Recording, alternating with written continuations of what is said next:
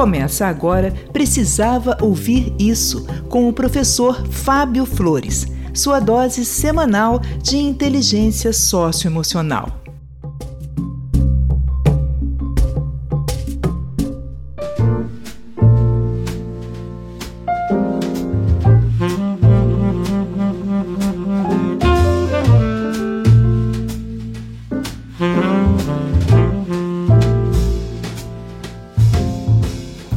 Olá, eu sou o professor Fábio Flores e esse é o podcast Precisava Ouvir Isso.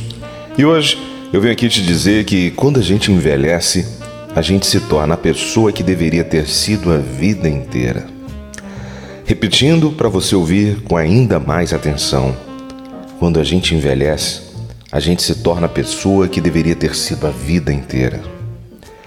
É isso, gente. Em março desse ano, eu cruzei a fronteira dos 50 anos. Eu tenho pensado muito sobre esse tempo que eu vivi e sobre o tempo que eu ainda espero viver.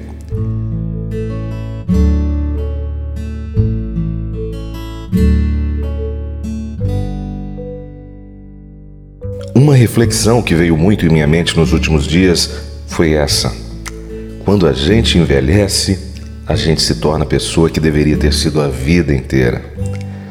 Hoje eu sinto que depois que a gente entra na adolescência, a gente passa a ser escravo de muitas inseguranças. E ao contrário das espinhas no rosto, a insegurança dura bem mais tempo.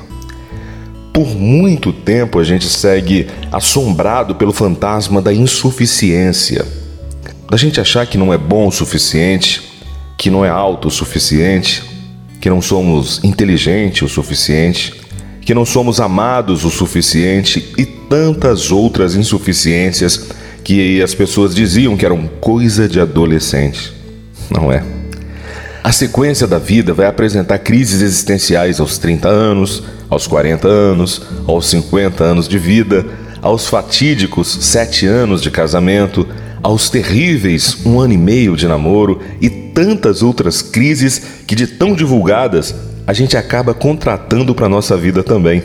É meio como se todo mundo tem, por que eu não posso ter, né? Então vamos ter essa crise aí. Às vezes, quando eu olho para os meus cachorros, eu fico admirado com o nível de estado de presença deles. Eles só vivem o agora. Eles não percebem o próprio envelhecimento. Eles vivem cada dia como se fosse uma nova estreia são completamente desapegados do passado e sem nenhuma pressa do futuro. Até porque eles nem conhecem essa ideia que a gente inventou e decidiu chamar de futuro. Para falar a verdade, eu até invejo quando imagino como deve ser para eles viver uma vida inteira sem ter boletos, sem ter prazos e sem ter metas. Eles me ensinam muito sobre compreender a vida e eu tenho pensado muito sobre o quanto de vida a gente desperdiça entre a adolescência e a maturidade existindo ao invés de viver. A gente existe, mas nem sempre vive, né? O quanto a gente desvaloriza as nossas conquistas comparando os nossos resultados aos daqueles que parecem estar na nossa frente. E essa é uma grande ilusão de ótica, porque ninguém está atrasado ou adiantado. Todo mundo está no seu próprio tempo. Sabe aquela pessoa que você se compara e acha que ela está bem na sua frente? Será que essa pessoa está tão na sua frente mesmo? Vocês começaram a jornada do mesmo ponto?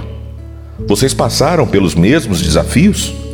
Vocês tiveram a mesma condição para começar e para seguir? Provavelmente não. Mas o nosso complexo de insuficiência tenta fazer a gente acreditar que estamos sempre atrasados nessa suposta corrida da vida. E assim, a gente não consegue se aplaudir, se festejar, se acolher e se escolher.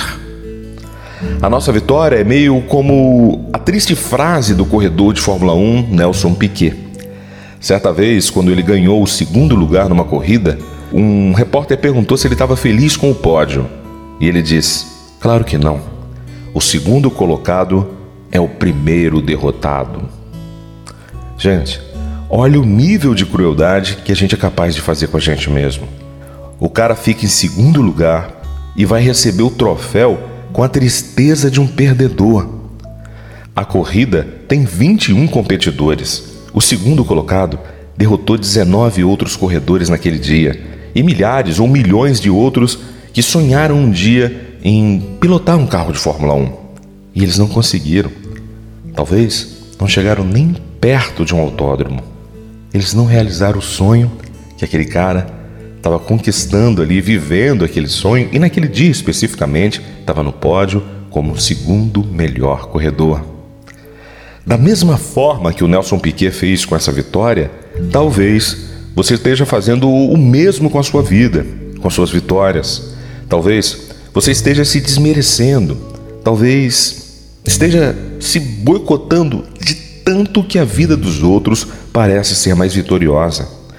Eu tenho um amigo que ele passou num concurso público e ele ficou muito chateado porque ele passou em último lugar.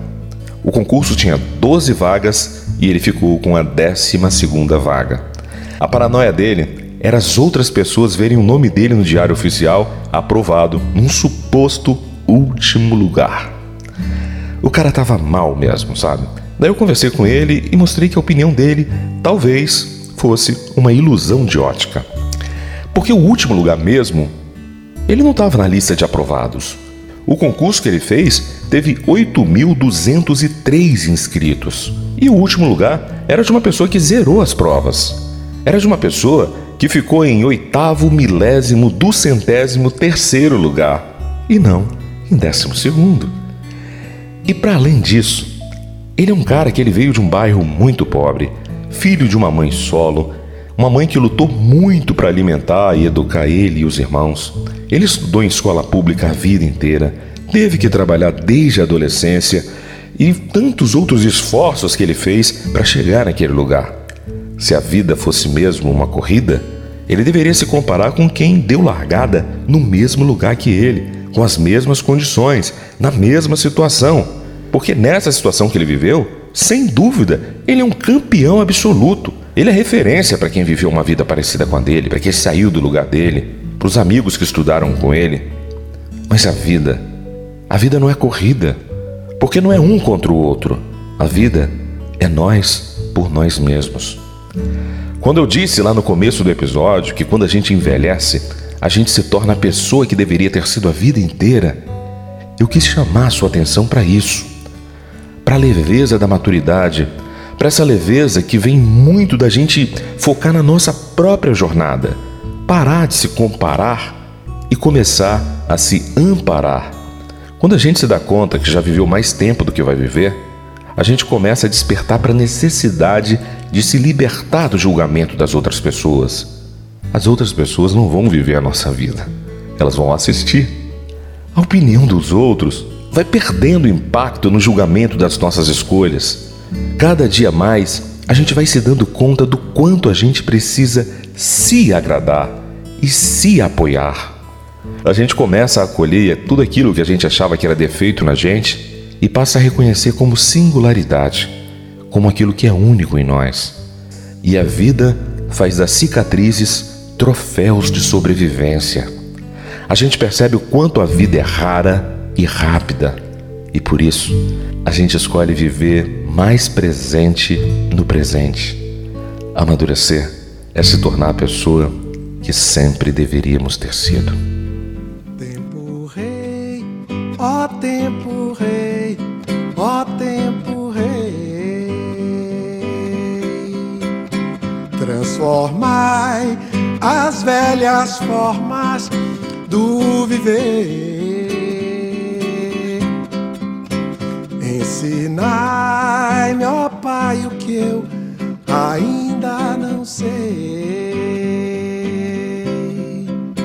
Mãe Senhora do Perpétuo Socorrei. E esse foi mais um episódio do podcast Precisava Ouvir Isso. Eu estou muito feliz com você que ouviu até aqui. Muito obrigado por você ter escolhido doar esses minutos da sua atenção a esse conteúdo que eu postei essa semana. Muito obrigado mesmo. E se você quiser ajudar esse podcast a alcançar ainda mais gente, é só você avaliar lá no Spotify. Vai lá, dá cinco estrelinhas pra gente, que a gente pode alcançar mais pessoas e transformar esse mundo emocionalmente. E eu já te agradeço por essa gentileza, tá bom? Muito obrigado mesmo. Eu fico por aqui e te encontro em um novo episódio. Um forte abraço e até, até a sua próxima vitória.